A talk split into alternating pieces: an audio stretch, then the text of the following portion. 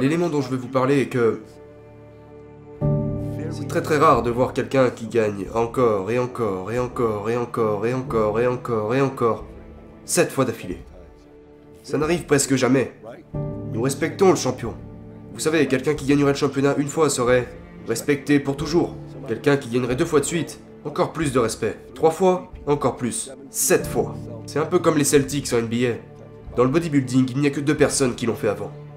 Alors, tout d'abord, quel état d'esprit vous permet de gagner systématiquement Sans être fatigué après avoir gagné la première fois? Euh... La folie, je suppose. Je ne sais pas. Tu sais, quand je suis entré dans le bodybuilding le 8 octobre 2002, je venais juste de terminer ma dernière saison à l'université de Denver, dans l'équipe masculine de basketball. Pendant cet été, vous savez, en fait j'ai commencé à, vous savez, sortir avec quelques bodybuilders sur le campus. Et je me suis dit, tu sais quoi? Je vais peut-être essayer. Je pense que j'ai le physique pour commencer en amateur.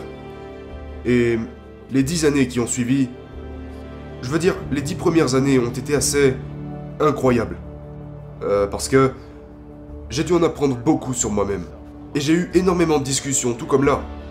De temps en temps, j'étais un peu émotif parce que quand vous cherchez vraiment au plus profond de vous-même à savoir qui vous êtes, pas beaucoup de gens posent ce genre de questions comme je demandais aux autres combien d'entre vous, ce matin, se sont regardés dans le miroir après vous être brossé les dents et lavé le visage? Genre, est-ce que tu te regardes attentivement dans le miroir? Je veux dire, pour moi, j'essaie toujours de faire ça. Et le bodybuilding m'a forcé à comprendre qui j'étais en tant qu'individu. Est-ce que je veux vraiment m'entraîner? Ok, très bien, je peux m'entraîner. Mais est-ce que je veux vraiment suivre une diète? Est-ce que je suis vraiment prêt à sacrifier mes relations amicales? Est-ce que je suis prêt à être un incompris aux yeux de tout le monde? Est-ce que je suis préparé au regard des autres? Contrairement à quoi que ce soit d'autre. Vous pourriez être critiqué à propos de vos performances sur votre lieu de travail, comment vous parlez, comment la façon dont vous êtes habillé, ou une affaire que vous n'avez pas conclue. Moi, je vous parle de votre apparence, sans vos vêtements.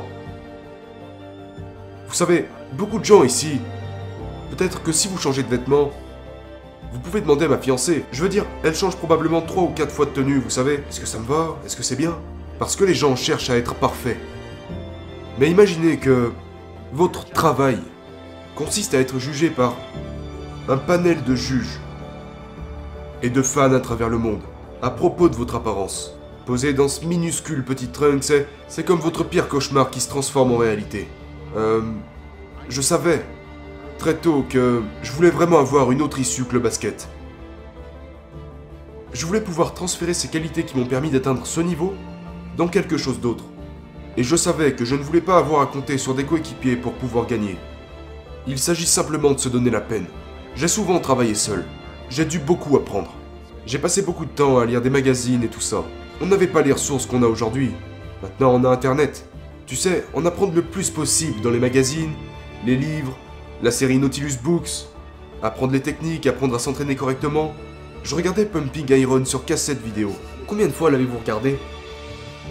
D'innombrables fois, je l'ai acheté peut-être trois fois.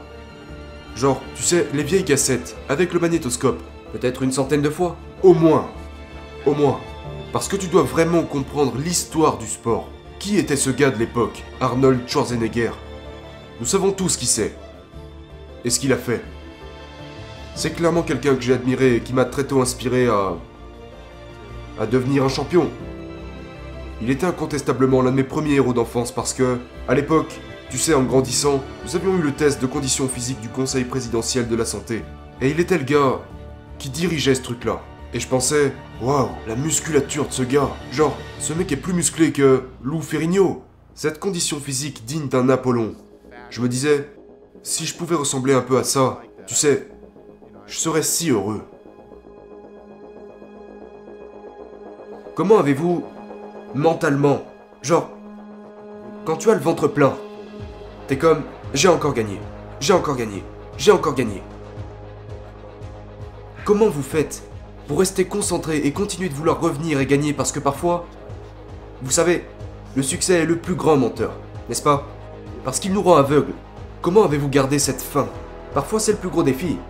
Parfois en affaires tu fais beaucoup d'argent, tu fais 3 millions en une année, et puis tu te dis pourquoi je continuerai l'année prochaine? Quel record j'essaierai de briser cette année? Tu sais, quand j'ai participé à mon premier concours Mister Olympia en 2008, je suis passé professionnel en 2005. Donc j'étais comme, ok, je suis un peu comme LeBron James ou le petit Kobe Bryant qui sort à du lycée. C'est vos débuts, tout le monde vous regarde. Je m'étais qualifié pour l'Olympia en 2006 et en 2007, et j'ai refusé de participer, parce que je sentais que j'avais besoin de plus d'expérience. Joe Weider était furieux. Je veux dire, il était notre parrain dans le bodybuilding.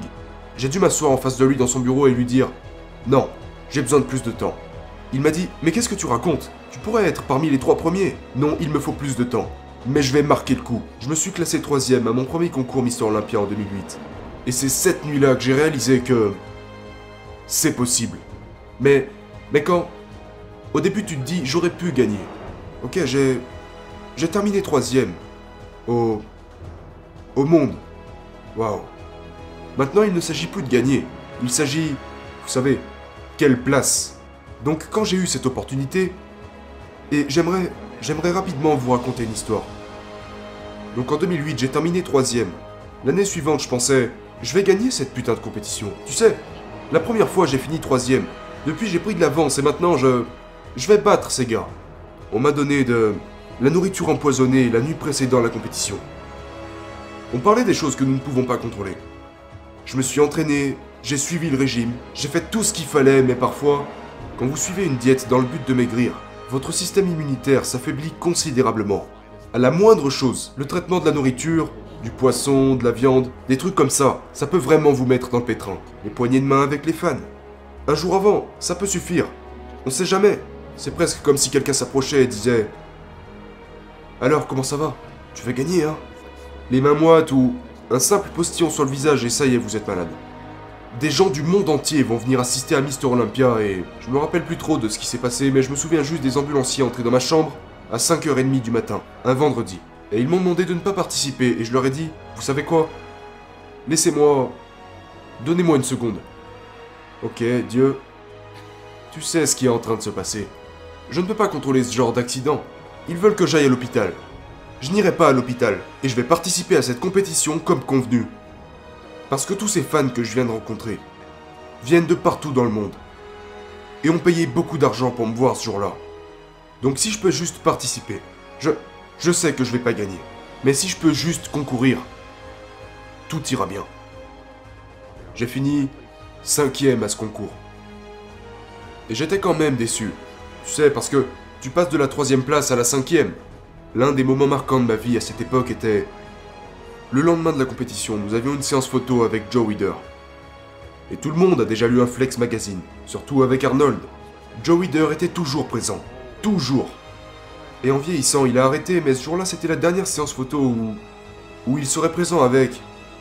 tous les athlètes.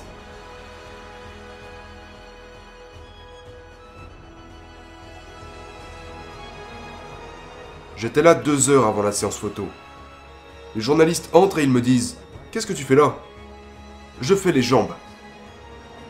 J'ai perdu 11 kilos. Et j'ai participé à la compétition. Et quand je dis 11 kilos, c'était en une journée. Et je l'ai fait quand même. À ce moment-là, tout le monde, vous savez, fait la fête. C'est samedi. Qu'ils aient gagné ou perdu, vous savez, ils prennent du bon temps. Ils mangent des pizzas. Et moi, j'étais juste en train de me demander comment ça pourrait aller mieux. Je me suis dit, tu sais quoi? Tu vas te bouger le cul. Tu vas aller à la salle. Une fois à la salle, les journalistes m'ont demandé Mais qu'est-ce que tu fais là? Pourquoi tu viens t'entraîner? Tu sors à peine d'une compétition. Tu devrais te reposer. Je leur ai dit J'ai fini cinquième hier. Ils m'ont dit Ouais, mais t'es tombé malade, tu sais, ça peut arriver, tu. Tu es le cinquième mondial, c'est pas si mal. En plus de ça, tu es le plus jeune participant. J'ai dit Vous savez quoi? C'est cool ce que vous me dites, mais je suis très têtu et je veux m'entraîner si dur. Je veux créer des arguments tellement convaincants pour Dieu que même s'il dit non, il sera genre Bon ok, je dois lui donner ce qu'il veut parce qu'il est tellement putain de têtu. Merci. Euh... Genre, même si tu me dis non, je... Je m'en fous. Il y a certaines choses que je ne peux pas contrôler. Je comprends. Mais je vais juste combattre ces choses. Et puis en 2010, Je suis debout sur scène avec Jay Cutler. C'était là qu'on allait savoir qui serait Mister Olympia.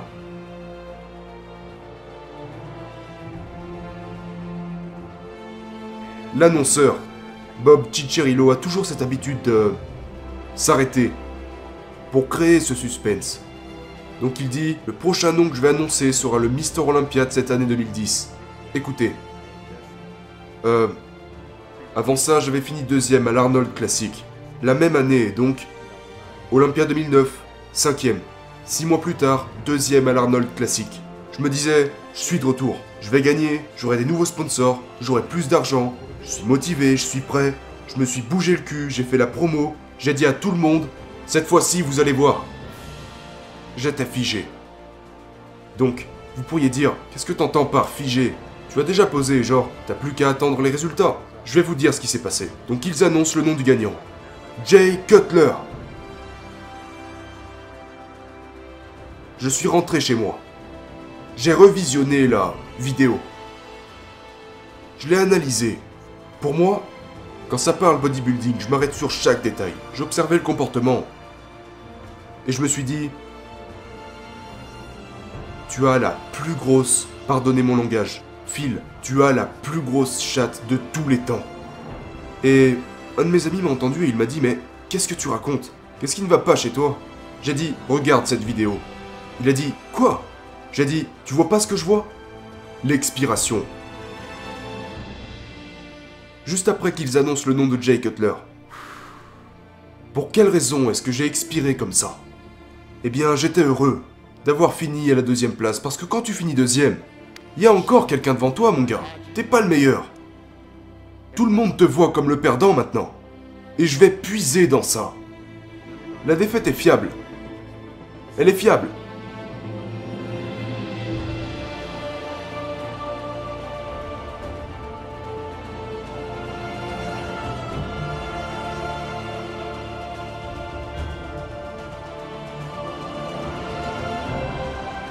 Je ne méritais pas de gagner. Parce que je ne l'ai pas fait avec le cœur. Je suis sûr et certain que devant les journalistes, avant de monter sur scène, je disais des trucs comme La victoire est à moi, je suis là pour gagner. Et au moment venu, je me suis fait avoir. Donc pour l'année suivante, j'ai dit que je ferais aucune promotion. Rien du tout. Jusqu'à ce que le titre soit bien. Ça signifie que je n'ai pas à en parler. Je n'ai pas à dire aux gens ce que je fais. Je n'ai pas à dire aux gens ce que je vais faire demain et si et ça et de le crier sur tous les toits. Je n'ai pas à faire ces vidéos Instagram, Facebook et tout ça. Je n'ai pas à vous le dire, merde. Je dois me regarder dans ce miroir une putain de fois pour toutes et me dire Mon gars, t'es pas prêt. Ou Est-ce que t'es prêt? Vraiment Ok. Alors fais-le. Après ça, quand j'ai gagné l'Olympia, en 2011, c'était un autre type d'expiration. Tu fermes les yeux. Et pour une raison inconnue, ma vie a flashé devant mes yeux. Et ça remontait à quand je n'étais qu'un enfant. Un petit enfant, genre, cette taille. Tout mon parcours, jusqu'à cette année 2011. Et je voyais tous ces moments décisifs de ma vie. Chaque décision sur ce parcours. Chaque fois où... Je veux dire... Mon anniversaire tombe une semaine avant Noël, donc je l'ai eu dans le cul chaque année. J'ai grandi dans le centre-ville de Seattle. Je me souviens quand j'étais enfant, je sais plus exactement à quel âge, mais rentrer chez moi et voir la maison complètement ravagée. Pas de Noël, ni quoi que ce soit. On s'était fait cambrioler. Les flics dans la maison. Je me disais genre, ok, c'est pas si grave. De toute façon, on n'allait pas avoir grand chose alors. Mais genre, ok. Des trucs comme ça. Je voyais Ma première danse au lycée, l'un de mes amis qui est mort d'une balle reçue en plein dans le visage à 3 mètres de moi. Euh, le winning state de basketball. Quand, quand j'ai obtenu mon diplôme. Toutes ces choses, d'accord? Toutes ces décisions. Et là, t'es juste comme. Et c'est là que les larmes ont commencé à couler. Parce que tu te dis, tu sais quoi? Toutes ces petites choses m'ont mené jusqu'ici. Des ruptures amoureuses, aux, aux trahisons, aux fois où je me suis fait avoir, aux, aux erreurs que j'ai commises. Tout ça m'a mené jusqu'ici. Comme tu disais, j'étais un joueur de basket à l'époque. Mais ça m'a mené jusqu'ici. Genre, t'as de quoi être heureux. C'était... Quand tu me demandes ce qui m'a permis de continuer, juste pour ce moment, ça en vaut la peine. Personne peut savoir ce que ça fait dans ce sport parce que j'étais le 13e Mister Olympia. Donc imaginez, seulement 13 personnes ont escaladé cette montagne. Alors, pour répondre à ta question, de qu'est-ce qui m'a gardé motivé? Je suis un geek. J'adore les jeux vidéo. J'aime les jeux vidéo de combat pour je ne sais quelle raison. Ok Bien évidemment parce qu'il y a des morts, j'adore ça. Si vous avez déjà joué à un jeu vidéo, vous savez, vous commencez tout en bas, et vous grimpez les niveaux en battant des adversaires de plus en plus forts. Et... C'est ce que j'ai commencé à faire, genre... Ce n'est pas à propos de la compétition, là. Il s'agit de... Qui a gagné Mister Olympia une fois Dexter Jackson, Chris Dickerson. Ok. Qui a gagné deux fois? Qui a gagné trois fois? Quatre fois? Cinq fois? Six fois? Sept fois? Et huit fois? Ça c'est le dernier niveau. Donc chaque année je me disais genre, ok, ça fait deux. Ça fait trois. J'en suis à Sergio. Ça fait quatre. Maintenant je suis à égalité avec Jay. Il était furieux. Au point où nous nous sommes à peine parlé depuis. Ça arrive. À 5. À 6. Dorian Yates. Et puis je me suis dit, tu sais, il y a ce prochain palier là-haut avec ce type surnommé The Austrian Hawk, Arnold Schwarzenegger. Parfois, je pense que ça arrive souvent, et c'est certainement le cas pour certaines personnes de ce public. Ils parlent de leur objectif et de leur aspiration en matière de santé. Vous savez, la première chose que je vous dirais de faire, c'est arrêter de publier toutes ces photos sur Instagram. Faites de votre mieux et gardez ce que vous faites pour vous. Vous n'avez pas besoin de la validation de ces inconnus, parce que comme tu l'as dit là, la plupart de ces validations sont des mensonges. Ils vont vous dire que vous êtes génial parce qu'ils ne veulent pas vous blesser. Tes amis, ta famille, tes proches, ils vont pas vous dire que vous êtes gros, que vous êtes ci, que vous êtes ça. Et pourtant, c'est vraiment ça que ça demande. Pour être un champion, vous devez vraiment vous arrêter sur chaque détail. Ce que Patrick va vous dire dans, dans le business, par exemple, j'ai dû le faire avec la quantité de sommeil, qui n'est pas énorme. Euh, quelle quantité d'eau je dois boire par heure Euh, les repas que je dois préparer Tout ça au gramme près parce que je me dis, tu sais quoi? Ces quelques grammes n'ont rien à faire ici. Combien de grammes de graisse, de glucides, de protéines, toutes vos macros, et tout doit être réparti correctement. Euh, chaque photo que j'ai, j'ai probablement 2 terras de photos et vidéos que personne n'a jamais vues. Parce que ce n'est pas pour vous, c'est pour moi. Tous mes systèmes, mes stratégies, mes protocoles, genre, et je finirai probablement par écrire un livre. J'ai dû faire toutes ces choses pour comprendre le processus. Depuis octobre 2002 jusqu'à aujourd'hui, je me suis assuré de prendre des photos chaque semaine. De dos, de côté, de face et ainsi de suite. Ce qui m'a permis de m'évaluer. Ensuite, je vais feuilleter les magazines en me disant Ok, je dois devenir meilleur.